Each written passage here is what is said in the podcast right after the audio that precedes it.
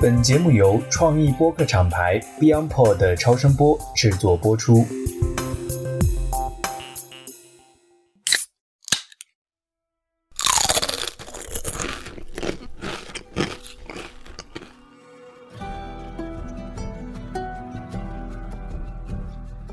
大家好，欢迎大家收听美剧狂人，我是 Christina，我是不重要的。今天已经是《最后生还者》第一季的最后一集了，我们看完了以后，又是相对无言。对我每次看完之后都是相对无言，要聊一聊，聊好一会儿才能知道聊什么。对你还要擦一擦眼角的泪。这一集刚开始，艾丽在游戏当中的艾丽扮演者 Ashley Johnson，她来演艾丽的妈妈。她有个小细节挺有意思的，就是一个呃，当她快要生的时候，那个感染者不是从外面冲进来了吗？然后她去跟那个感染者搏斗，然后在搏斗的过程当中，她把那个感染者拿刀捅死了嘛。他自己都不知道孩子已经出来了，他听到孩子的哭声才知道孩子已经出来。为什么要把艾丽出生这段要放在开头？为什么？因为艾丽最后面对着一个死亡的一个结局，所以这个地方就把她的出生的形成一个循环。后面就讲了 Joe 和艾丽是怎么去完成这个。他的这个转场也更加强化了 Joe 已经进入了一个他父亲的艾丽的保护者的这样这样一个角色。前面的切换是是他的妈妈交给了马琳，马琳抱过来了以后，马上就切给了艾丽长大的样子。通过艾丽长大的样子，我们又看到了 Joe 又走进了镜头里面来。实际上，它是一个完美的转场来讲，从妈妈的这个角色失去了妈妈以后，呃，Joe 开始成为 Ellie 的守护者和陪伴者。对这个父亲、这个母亲和父亲的角色很快就转化过来。我觉得这一集它是季中集嘛，所以它和第一集有很多对应，包括 Joe 的这个状态。跟第一集有很大的区别，就跟第一集的跟第一集刚开场，他跟 Sarah 的相处的那个状态是非常相像的哦，而且他的对照是最为最为明显的。正是因为通过这样的对照，让你看到了第一最后一集的 Joe 在对待 Ellie 的整个状态，包括他在看到 Ellie 非常兴奋的喂长颈鹿的时候，他脸脸上露出了老父亲欣慰的笑容的时笑容的时候，很容易就。联想到了第一季里面他和 Sarah 之间短暂的父女情谊，实际上很强的一个对照了。然后再回想第一季，在这一路当中，从第一集一直到现在，就经历了对 Ellie 这个态度的经历，你只是一个 cargo，一个货物，到你治愈了我，这个情感上的转变也是非常对照、非常工整。然后刚开始的时候，艾丽还限限于上一集的经历创伤当中，也不愿怎么说话。然后她的眉毛上也留着那个伤疤，嗯。但是就跟以前不一样，就是他非常在努力的对对逗艾丽开心，嗯。明显感觉到就对艾丽的呃情感已经彻底的转的变化。那么这个其实也甚至到达一种过分，就是怎么说呢？就是甚至让人觉得有一点点不像。周以前，以前呃，他是非常殷勤的，他甚至比对他 Sarah 还要还要过还要殷勤的这么一种感觉当中。是的，是的，也为后来的他对艾丽艾丽这个爱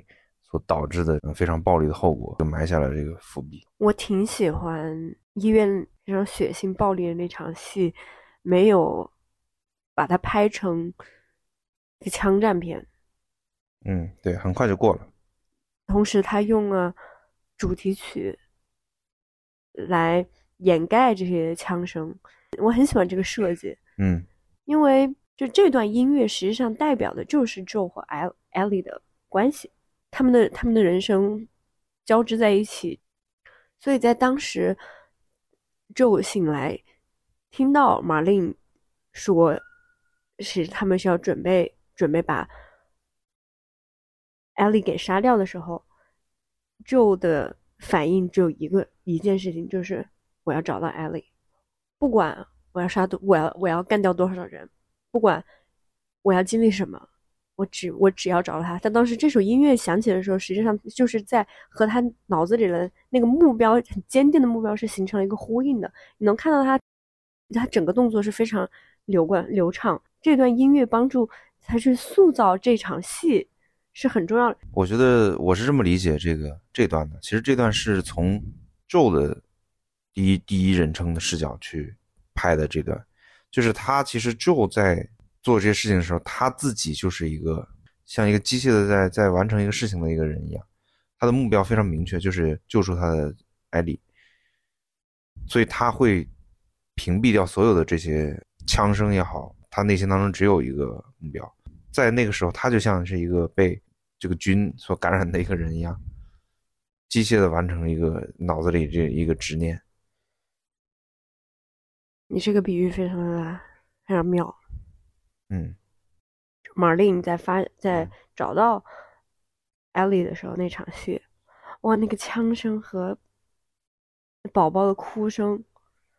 嗯，哎呦，简直真的太让人心碎了。嗯，哎呦，我现在我都缓不过来。我觉得那一段实在是，其实其实，在这一集有一个非常危险的一个信号，这个危险可以打引号，因为它是个两面性的。这个危险的信号就是 Joe 把艾莉真的当做了他的女儿，甚至是。不能说高于 Sarah 吧，就是他和艾莉的感情是和他和 Sarah 的感情完全不一样的，但是他已经把艾莉和 Sarah 放在了一个同等重要的位置。尤其是这一集可以看到，Joe 一直在讲 Sarah，一直重复在在讲 Sarah，他是第一次在全集当中频繁的频繁提到 Sarah，以及平静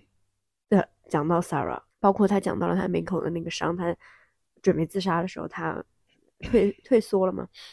呃，那段 Joe 和艾莉都表现出了一个非常父亲和女儿之间在表达情感的时候有一点，尤其是他们这两个人的性格是和是和 Joe 和 Sarah 完全不一样的性格。Joe 的表达爱的这个方式和 Joe 和艾莉是完全不一样的。Joe 和艾莉就会有一点点尴尬，就是有一点点尴尬，但是是那种很有趣的那种尴尬。但是 Joe 和就和 Sarah 是 Sarah 是更主动去表达爱的那一方，所以我很喜欢，我很喜欢这一集。所以我在 Joe 的反应当中，我能感觉出来，之所以说是危险的一个信号，就是他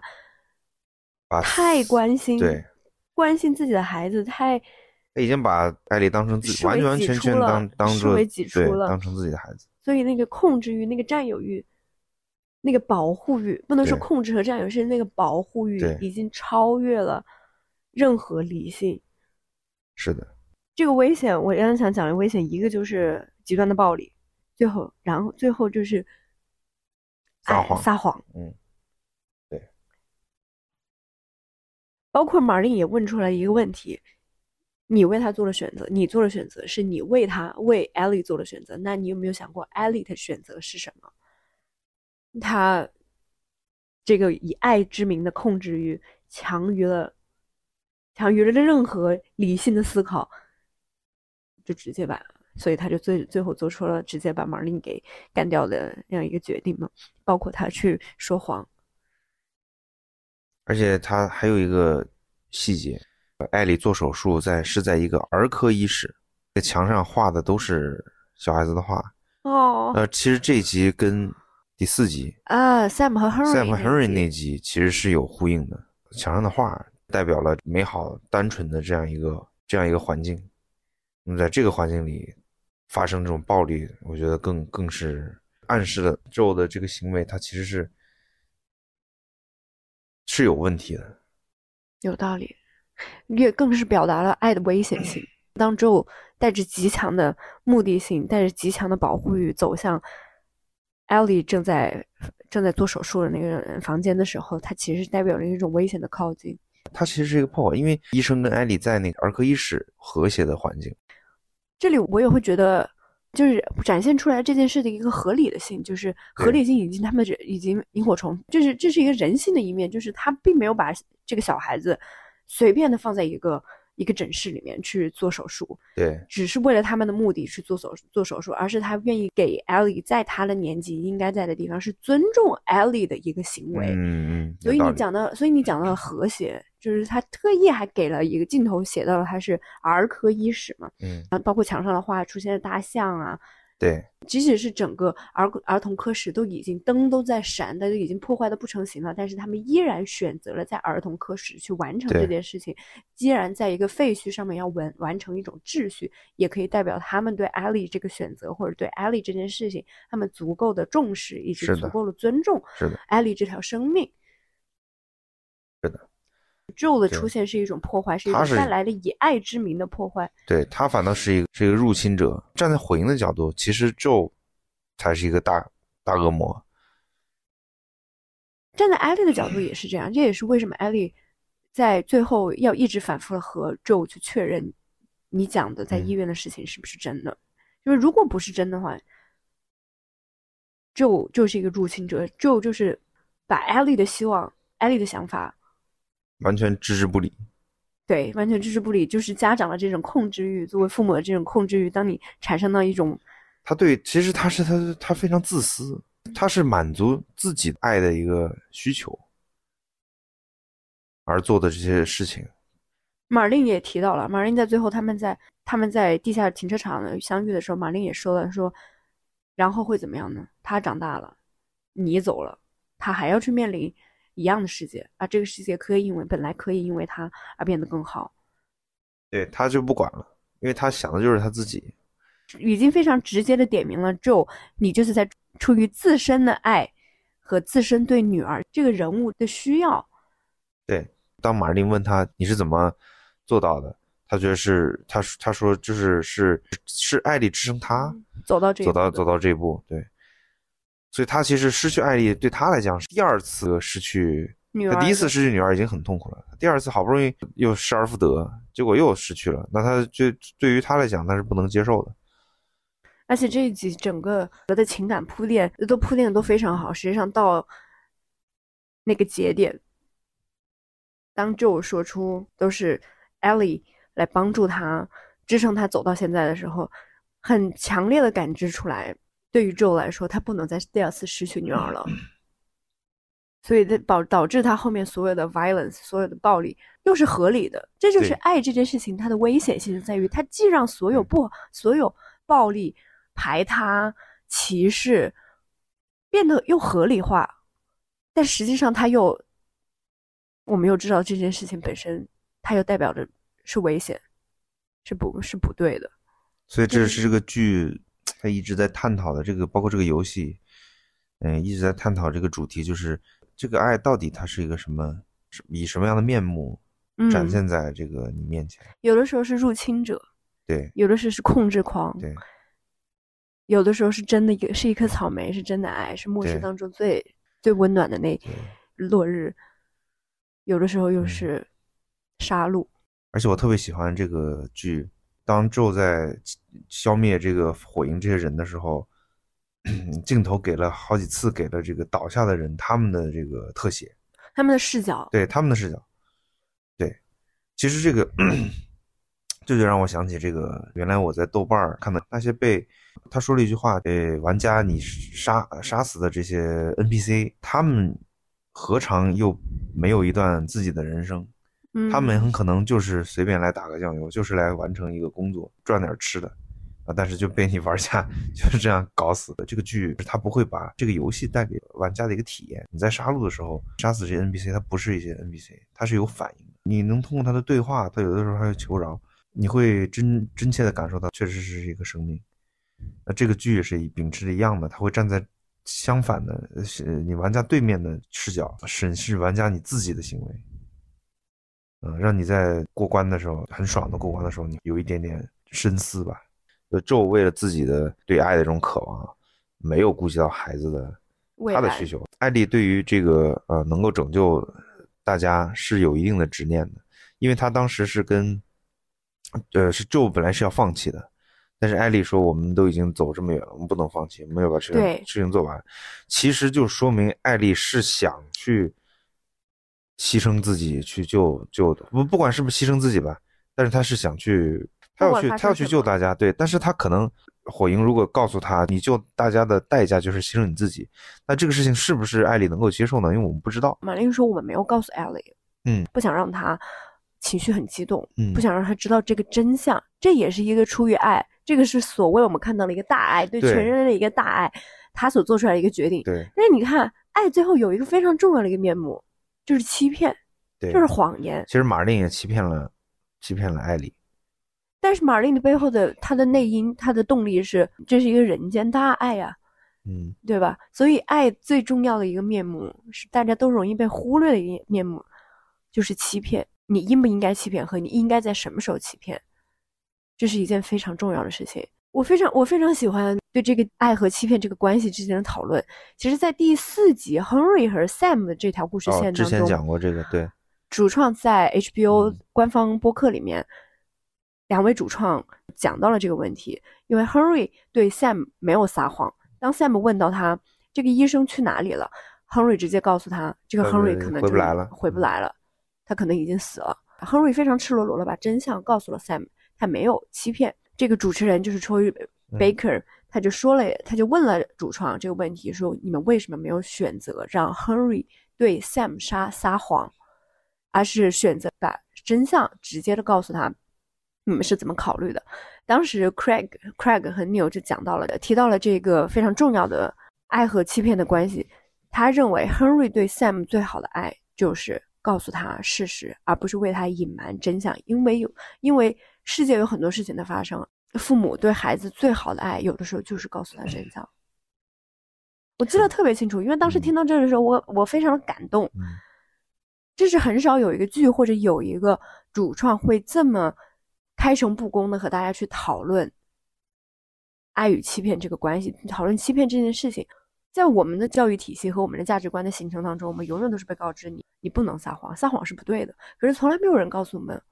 为什么不能。在我们小的时候，我们知道我们知道不能撒谎，但是我们在成长过程当过程当中，屡次见到我们身边告诉我们不能撒谎的人，他却在一步步的、一次一次的撒谎。可是我们从来没有去问为什么他可以撒谎，我们不能撒谎。嗯，然后反倒在就带着这样的困惑当中，我们有的时候可能会不由自主在这个成长过程中，最后就走向了这个这个人的这个轨迹。当你在不应该撒谎的时候，你撒谎了，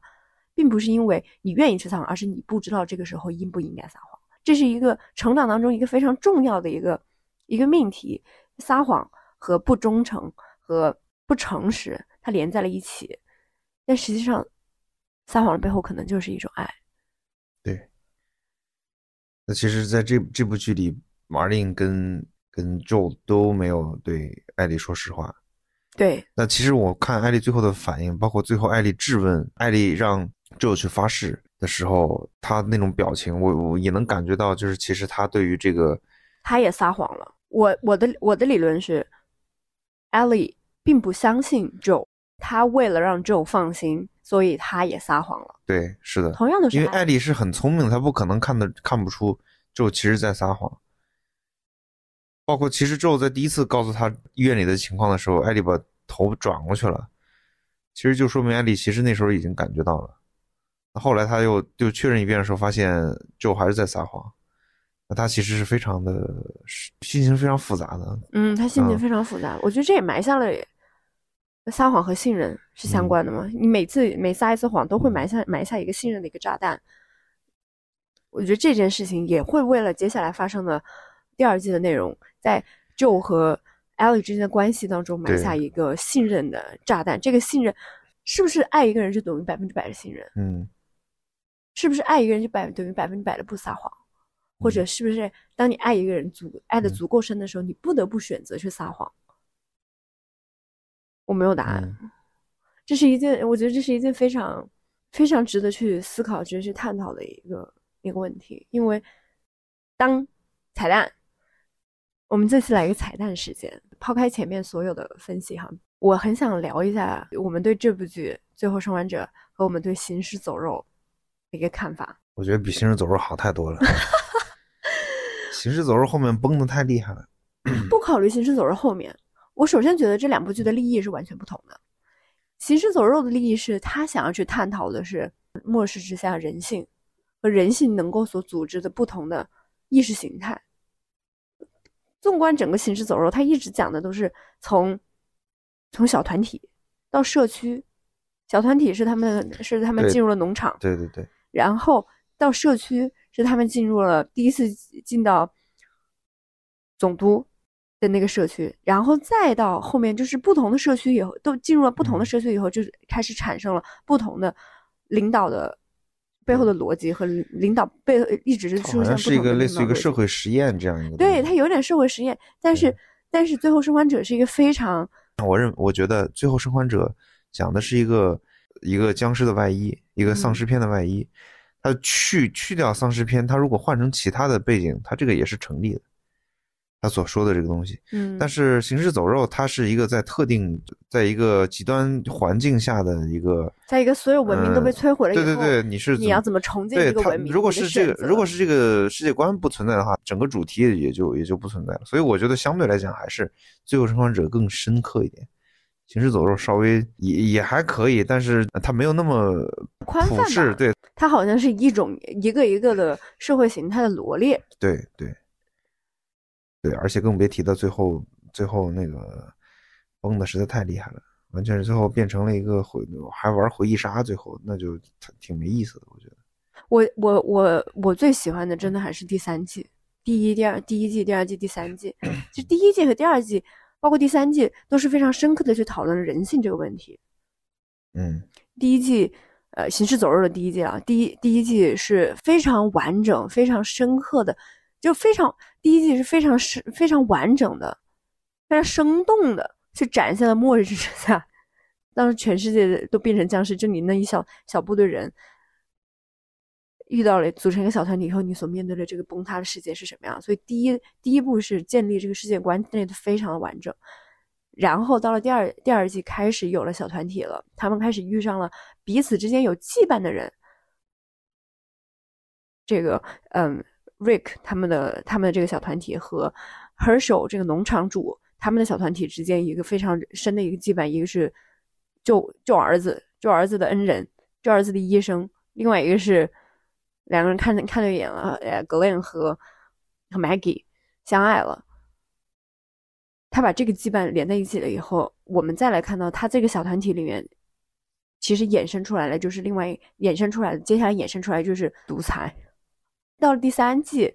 当总督出现的时候，总督的这种虚伪，他在末世之下，他选择了这种虚伪，这种披着民主的民主的皮背后的这样的，